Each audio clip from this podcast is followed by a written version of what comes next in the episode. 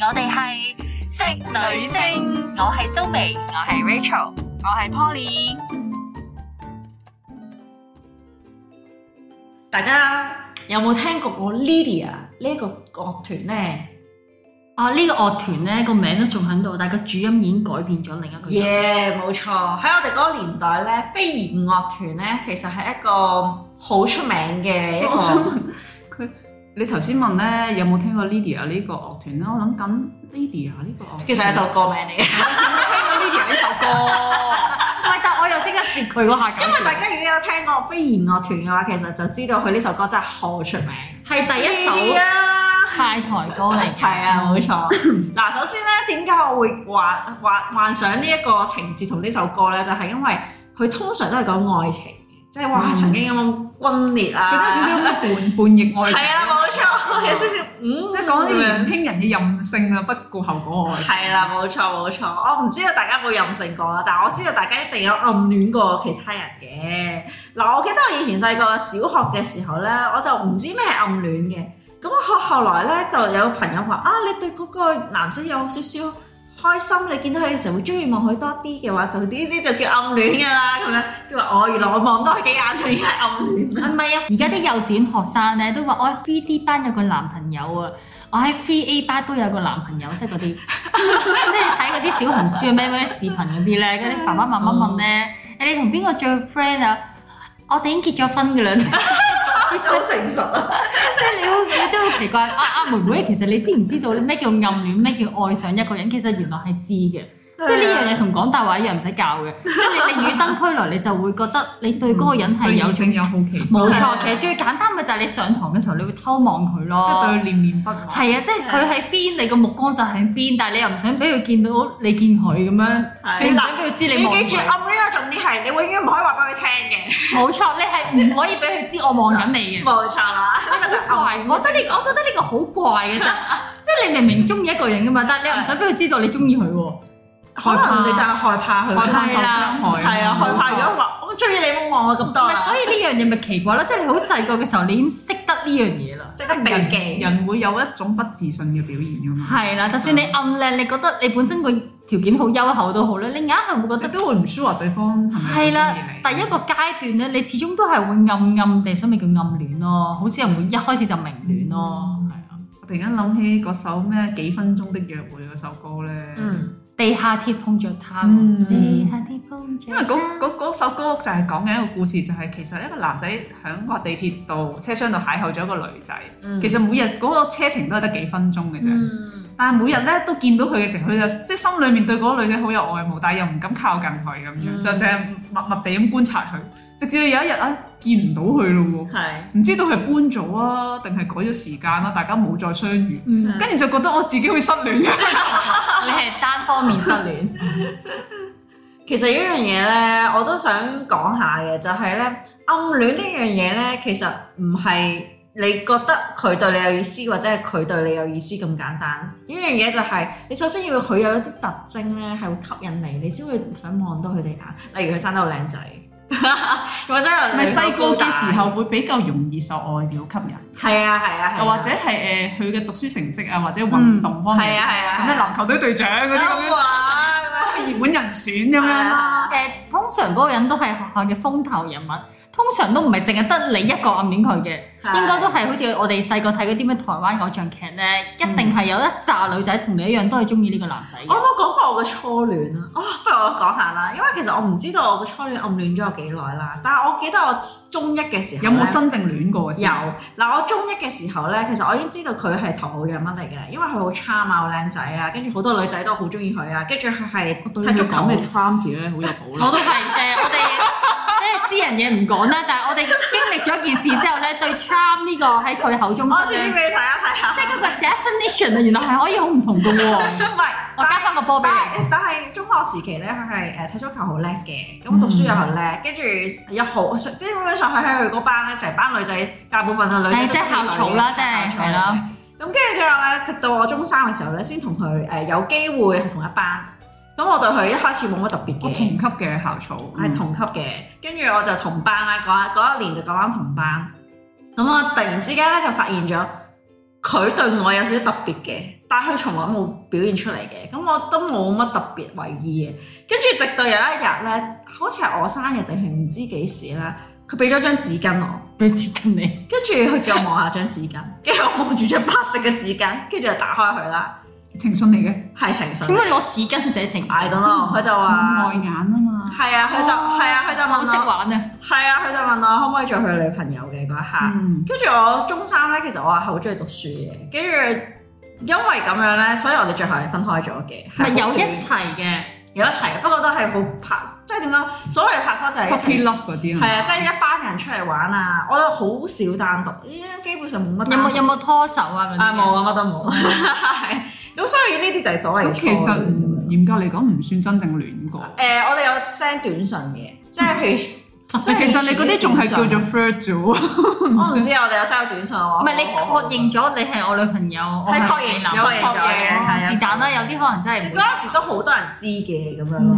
嗯係啊，雖然我哋冇同步出現咁樣咯，但係呢個就係所謂嘅初戀咯，即係好似係暗暗地就發生咗，又好快就完結咗咯。嗯咁、但係原來俾人暗戀嘅時候嗰、個感覺都幾好嘅，因為你原來係永遠都唔知。唔係，同埋咧，你係會暗爽嘅。你強調咧，啦，因為中意你嗰個人咧， 即係雖然有啲怪寫喺紙巾度，佢係係啊一個校草嚟噶嘛，即係係好多人都中意，而你係哇脫穎而出啊！你 竟然俾人你就香港小姐咁脫穎而出，而 你係老咗校草喎，仲要本身咧，你唔係嗰班粉絲嚟嘅喎。我唔係粉絲嚟㗎。跟住咧，一跟住咧，你唔係粉絲之餘咧，你都俾佢睇中，所以暗爽姜 B 嘅另一半應該都唔係佢啲粉絲。係啊係係啊，啊係啊係啊，通常都係唔咁。係，其實好多男仔咧都未必會中意自己啲粉絲嘅。係嗯係呢個啱。人人就係咁犯賤。係好犯賤，佢專門咧係會留意啲平時唔在乎嘅人，唔在乎佢嘅人。尤其是阿 Rachel 成上集，佢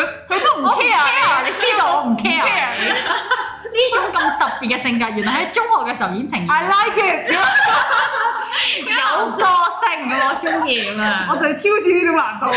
唉，好可啊能好就啊，係咁。喂，不如我分享下誒我暗戀人嘅經歷啊。試下我記得咧，我我其實細個咧誒都唔係好細嘅時候，中四中五咯，嗯可能我記得嘅話，嗰陣時咧仲有預科嘅，即係有中六中七嘅，而家就 DSE 冇啦。係咁啊，中六中七預科咧有個師兄咧，真係 好正。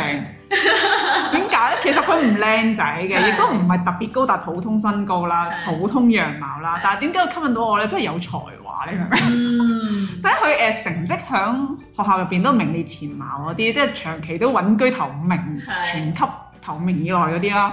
咁跟住佢誒，我嗰陣時咧就有參加學校 choir 合唱團咁樣唱詩班咁樣，咁佢就係詩班嘅司琴，即係哇不得了，男仔識彈琴，真彈球真係加分就算個樣唔靚唔緊要啊，真係。係係，啊。最搞笑咧，有一年咧佢考好似考八級考試。嗯跟住咧，誒、負責即係帶我哋誒、師班嘅嗰個 Miss 咧，就話誒、阿師兄考試啊，誒、俾個機會佢練下膽，誒、叫佢彈佢誒考試嗰首歌，跟住咧誒你哋聽下品評下咁樣樣就彈咧就係、給愛麗絲嗯 f o r e 跟住咧我嗰刻咧就覺得哦我我愛上咗佢啦，迷上咗。其實樂器呢樣嘢咧，真係必殺。所以我哋有一集啊咪講咯，男神女神係咪識玩樂器？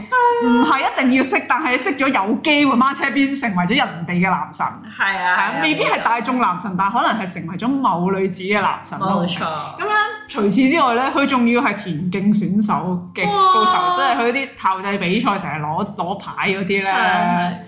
咁我跟住就哇，有咩人成讀書成績又好，跟住誒樂器又叻，跟住運動體育又好，運動又係健將，跟住你會覺得好完美嘅呢哇！個你人。玩晒啦，你爭個樣唔係話好靚㗎，係啊，即係嗰一刻我就已經覺得響當時我嘅人生觀入邊已經覺得係我接觸到最傑出最好、最優秀優、秀。最優秀嘅異性生物咁樣樣嘅感覺啦。即係當然啦，我當年啊比較中意黎明，即係如果你話偶像級嗰啲，黎明但我知道黎明係唔會屬於我噶嘛。咁啊，嗰陣陣時就會咁樣諗咯，我就會覺得嗯好中意佢啊咁樣。跟住我仲記得嗰陣時嘅學校咧有個 notice board 咧，係就係刊登即係嗰啲咩校際比賽嗰啲咁樣，嗯佢就有張相啦，係佢就出去田徑比賽，唔知短跑一百米定點樣攞咗冠軍咁樣。咁跟住咧係誒你可以俾錢叫學校晒相嘅，係即係譬如嗰張你相嘥人哋張相啊！係啊晒咗我以為真係暗戀啊！你唔覺得尷尬咩？即係你晒一張冇你自己個樣嘅相喎。要愛啊唔係啊愛係可我知以，啊，即係你你咪變咗全世界都知道你中意佢咯。有乜所謂啊好？啊，因為你係喺校務處度登記啫嘛，你要。哦，即係點解校務處知道我呢個女仔又中意你俾個咗 number 佢佢，即係嗰張相有個 number 哦，I see，I 嘅。 see，我知咁你當然就唔會淨係嗰張相啦，大家要就將其他相 咁樣啊係啊係係曬晒咁多張相佢話啊，曬咁多張啦，佢唔知你係咪幫人哋曬定點咁，佢唔會理你噶係啊係嘛。啊咁曬完之後咧，跟住我仲攞嗰張相咧，過交唔係，跟住咧剪咗佢台嗰陣時我同我同某個我同某個阿 Sir 好 friend 嘅係，我唔知咩嗱，我話俾你聽，我由細到大咧好有嗰啲叫長輩緣，係即係啲長輩好中意我嘅。係同輩咧就唔啱 P 嘅喎，即係我細個嗰陣時啊講緊，好奇怪，同輩嗰啲即係成好多時會係受人排斥嗰啲人。但係咧長輩眼中咧就唔知點解好中意我嘅啲長輩。咁嗰陣時有個誒、呃老師阿 Sir 啦，就好錫我嘅。跟住咧我話我中意呢個誒咩咩師兄喎咁樣，跟住佢話幾好啊佢咁樣。跟住我話我晒咗佢張相，可以幫我問佢攞簽名啊咁樣。唔係啊，跟我住做簽咩名咁開張啊！係啊，冇問題咁樣。因因為佢因為佢有教佢個班㗎嘛。摸得手啊咁。係啊係啊係啊，但係但係但佢係佢有冇同佢講係阿 Poly 咧話想攞你簽名佢冇冇㗎？唔會嘅，啊你幫我簽個名啦，跟住可能佢係人哋醒啊，點會令你咁尷尬啫係？跟住佢就誒有個小師妹託我問你攞個簽名，係啊，好搞笑啊呢 個！係啊，咁跟住嗰個師兄都好開心，即係佢覺得哇我都有粉絲啊！因為講真嗱，佢係唔係校草嚟嘅？嗯，佢唔靚仔即係啊佢各方面表現好平均，好好好突出，但係佢唔係啲話即係萬人迷嗰種咯，嘛，即係佢首先眼球唔夠吸睛，但係其他才華好吸引，係啦，即係我係內裏好吸引。我係一個慧眼識珠嘅人。又未去服豬咁樣，珍珠個珠，唔係肥豬。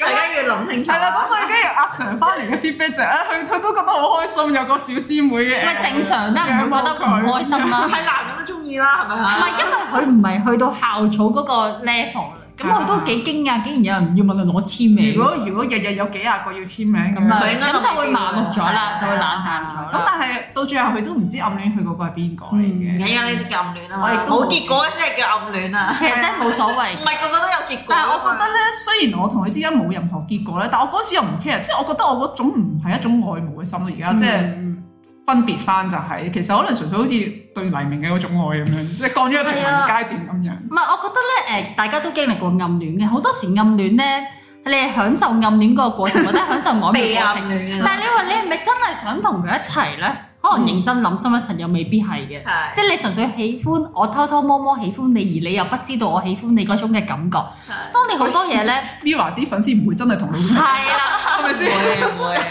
現實就係我現只不實。過啲老公覺得好似被離婚咁樣個感係啊覺。即係呢個開玩笑啦，即 係你都知你老婆唔係真係想同佢過人世嘅，過人世嗰通常都冇咁靚嘅。咁我我我覺得我幾羨慕你哋，因為咧我中學係讀女校，所以我根本唔會有咩暗戀邊個邊個咁樣，即係最頂籠係以前玩 ICQ 約啲網友出嚟咁，但係你未去到話會中意佢嘅。咁我比較早熟啲啦，喺我四年班嘅時候咧，我已經暗戀一個插班生嘅。咁佢又唔係唔係靚仔，絕對唔係靚仔。你細個有幾個會靚咧？咁但係咧，佢有一個幽默感咧，就吸引咗我啦。因為嗰期咧係周星馳嘅電影咧係風行時期嚟嘅。嗯，咁佢基本上咧日背晒周星馳啲對白啦，跟住咧又會喺度扮星爺好啊，分即裂係係好幽默嗰啲。我都知道咧，班上面有幾個女仔都都都有啲對佢有興趣，因為咧你會係因為你你有唱過 Twins 嗰首《女校男生》咧。嗯，我哋雖然唔係女校啦，但係你硬係會對插班生咧係有個興趣嘅，嗯即係你你你已經對呢班人對悶咗啦嘛。。動作很扭啊， 有真是好奇，因為你對呢班人你對悶咗，突然之間有個 人會有個焦點咁樣，係啦。有個啊聚去焦啊嘅感到覺。學期中嘅時候，老師帶咗個光頭仔入嚟，誒、哎呢、個你係插班生，佢真係光頭嗰陣時。嗯咁、但係你你會因為佢嗰個幽默同埋佢嘅 funny 咧，你係令到受吸引嘅。其實就算嗰個係八兩金咧，都會攞到短暫嘅 無錯目光啦，係最 招，因為插班生。個仔其實真係好靚仔。誒，我真人見過唔差嘅，係啊唔差真係幾靚仔啊嘅，瘦嘅，但係而家係啊瘦瘦啦啊，而家就冇我哋咯。而家就啊，俾我翻返去嗰個題目先好嘛？哦，唔好意思。啊啊！揾一集俾你講白兩金個仔。咁後尾咧，嗱，我點解頭先我知你嗰個暗爽嘅感覺咧？就係因為當其時咧，的而且確都有好幾個女同學咧都中意呢個魚蛋頭插班生嘅。咁但係 end up 通常故事結尾就係我發覺佢都中意我啦。咁頭先你講咩咩行近咩唔敢靠近係黎明嗰首歌啦。其實容祖兒嗰期係最 hit 嗰期嚟嘅，啱啱出道，佢有一首叫做《逃避你》，唔係協係逃避你。Keep 係另一個層次，比較複雜啲嘅歌詞。逃避你係直接係就係講話我中意你，但係期待想同你一齊係啦，但係你話我係咪想同你好靠近咧？又唔係喎。咁變咗當時咧就發生咗一件事啦。嘢咁我同佢之間咧就係個 common friend 都係女同學嚟嘅。嗰個女同學同我有 friend，同佢有 friend 啦。咁個女同學咧變咗成日都做一個傳話嘅人。以前細個冇興三人會議嘅。嗯咁我女同學咧就打電話俾我先，啊打俾阿 Rachel 先，哎呀我同你傾下偈，跟住突然之間，哎誒你等陣啦，其實咧有個人喺度嘅咁樣啦，即係佢佢偷偷地裝咗個三人會議，但係冇同我講，原來嗰個男仔亦一路都聽緊我哋喺度講嘢，嚇啊咁佢就想佢就想透過呢個三人會議去套下我係咪真係中意佢，係啦，咁但係你因因為我頭先都講過暗戀，我係享受嗰個暗戀，唔俾唔人想唔想揭穿，唔想打開嗰個口。你就話唔係啊，唔係啊，係啦，咁嗰時就就又未去到高竇，但係唔知點解你就唔想承認咯。係啊，正我唔常。中意佢啊，咁即係以前個玩法就係、當我一知道個男仔都喺三人會議當中，我就會話我唔中意你。啊但係如果當我同我個我個同學私底下 咧，就話啊我中意係啦，咁變咗嗰個男仔就覺得我玩弄感情，我唔知點解咁細個佢都識得用玩弄感情嘅嘢，即係佢佢就覺得佢就覺得我好似喺度玩弄緊佢。佢佢佢因為仲未學到女人嘅口是心非，係啦，係啦，其實而家諗翻係咪真係口是心非咯？即係口都話唔中意你，即係你唔喺度嘅時候就話中意你，你喺度就話甚唔中意至乎話好你。憎你添。係啦，咁跟住咧，佢去到嗱，我講緊係四年班嘅時候，我哋開始有呢個情愫出現啦。嗯去到六年班嘅時候咧，我已經知道佢係好憎我啦，即係佢已經開始係討厭我呢個人啦。嗯即係覺得我係一次又一次咁樣欺騙佢嘅感情，真係好早熟 啊！即係呢啲字典喺四五六年班講，即係覺得我係欺騙咗佢嘅感情嘅咁。嗯咁誒，到我中學嘅時候，我讀咗女校啦。咁佢喺中一嘅時候，佢已經移民咗去英國㗎啦，即係已經去英國讀書啦。我久唔久咧，因為大家都係住西環嘅，咁我久唔久咧，我竟然會去翻佢住嘅地方，即係去去住嗰棟大廈附近咁樣行啊。唔係話想遇到佢，因為佢已經喺英國啦嘛。你會想感受一下佢曾經留過嘅地方，好好奇怪嘅呢種感覺。即係因為我頭先話佢係好似插懷念一個人，係啦，好似佢死咗咁，我要懷念佢 咁。雨水。我頭先有講過佢係插班生，咁我知道佢之前嗰間小學喺邊度嘅，我都會特登去佢嗰間小學嘅附近去徘徊一下嘅。唔知啊，你當係一種懷緬又好啦，咩都好啦，你會覺得，唉，真係好早熟嘅咁樣諗，覺得係一種遺憾。唉，如果當初我同佢講啊話，係嗯啦，點解唔講清楚？起碼你唔會俾一個人憎你啦。我當然知道佢而家已經完全冇呢種感覺。後尾喺 Facebook 揾翻，大家都即係寒暄幾句啦。但係誒。嗯係咯，我想用我呢個小學嘅戀情同大家講，誒唔好搞咁多咩咩行近又咩咩靠近你嗰啲啦，即係你中意嘅你就得可當面同人直接講，嗯，你真係會俾人一種覺得你係玩弄感情嘅。我我知道大家好享受嗰種曖昧啊，嗰種暗戀嘅係好正嘅，但係嗯變咗其實會蹉跎歲月咯。如果你去到三十幾歲，你都仲係中意咁樣玩嘅話，係嗯不過講開嗱，你哋兩個講嗰種暗爽啦，我講啲另類少少嘅，即係我係俾一啲我好好唔中意嘅人暗戀嗰種。咁都冇辦其法實啦。你都多 嘅。係啊，你都真係幾多下。我哦我係咪不幸咯？如果如果我係暗爽嗰種，我結婚早過你哋啦。但係佢都係就遇極都係嗰啲咧奇奇怪怪嘅人就啊你中意佢，但係你唔中意佢，佢 中意你啊。有種人咧叫渣男磁鐵，即係專門吸引埋嚟嗰啲咧，就係我就係騎呢怪磁鐵咯。即係我係專門吸引一啲好騎呢嘅男仔咧，中意我但係我哋當我哋知道咧，譬如有個男仔中意佢咧，你知道係嗰個人唔係 啊咁啊，樣我哋都係有個感覺就哦係啊好驚喎，快啲走佬。慘咩咁？嘅喎，騎呢殺手喎，係。 點解咁慘啊？俾佢所中以意我哋有一集咪講話，我有個 friend 知道某個男仔中意我，但佢都冇同我講嘅。係，因為你會唔中意。啊因為佢知道係你點會中意佢嘅，嘥你啦，係啊講俾你聽，費事你困擾啊。係啊係啊係 啊，困擾。費事徒添你嘅煩 惱。啊嗯即係我我就經常有呢啲咁嘅經歷咯。你明唔明？嗱誒，你如果對嗰個人有少少意思，或者嗰個人都足夠優秀嘅，佢暗戀你，你係暗爽啦，好似頭先你哋所講，同埋你你都會有種 sweet 嘅感嗯覺。係但係哇，如果嗰件嘢，你直頭唔想話俾人哋聽添，即係有陣時你你你想彈你想開擺啊？落棺材將呢個秘密，你諗下嗰個人嘅騎呢嘅感覺係你對住佢面對面嘅時候，你嘅 你視都覺得線，尷尬。你嘅視線都唔敢聚焦喺佢面部任何一個地方。你有冇睇過喜劇之王 啊？即係張柏芝對住阿白兩金，你最中意嗰個白兩金啊？因為你成個人咧冇一個部位，我係可以凝視超過五秒。除咗個唔係唔係淨係講外貌，係好多係個性格。係係好騎呢，但我就唔明點解我吸引到佢哋咧？同人哋話物以類聚，人以群 分。物以類聚講緊朋友啫，但係你情侶嗰啲通常都中意啲同你完全唔同嘅人嘅。有人我真係同你完全唔同啊！真係好極即端。係唔通我同佢哋相處，佢覺得我有吸引力咁樣，所以我覺得我好我好奇怪咯，點解會對呢種人有吸引力？唔係你要揾次真係好認真研究下，你究竟個磁場出現咩唔問題？係一係就係你對佢太好，可能令佢唔有陣時我係想好認真咁想即係訪問下呢班人。唔係我知道你令佢唔唔係會啊因為咧呢班騎呢嘅人咧，會令到你產生一種同理感啊！即係你覺得佢哋好似邊緣人俾人排斥，你想俾多啲額外嘅關注佢哋，即係令到佢覺得喂你快啲入嚟啦，合群啲啦咁樣。嗯你有幾個你係咁樣樣？你我覺得你做多咗，嗯，係咪啊？你自己反省一下啦，好唔好？ 即係唔完完全全因為本身個磁場嘅問題。嗯但係誒、呃即係你你哋識嗰幾個可能係咁啦，啊即係我之前遇到一啲其實我同佢唔係好熟㗎。嗯，但係即係無端端同我表白嘅時候咧，我會覺得打咗個突嚇，唔係啊嘛！我 我我平時同你冇乜交流喎，女一中意我，突然間明白即係走埋嚟話 p o l 誒你誒、呃有冇興趣同我睇出戲 啊？誒乜乜咁樣，或者誒、呃我想請你食餐飯啊咁樣樣嗰啲咧，即係嗰啲你會覺得吓，點解會係你㗎？可唔可以第二個啊咁樣？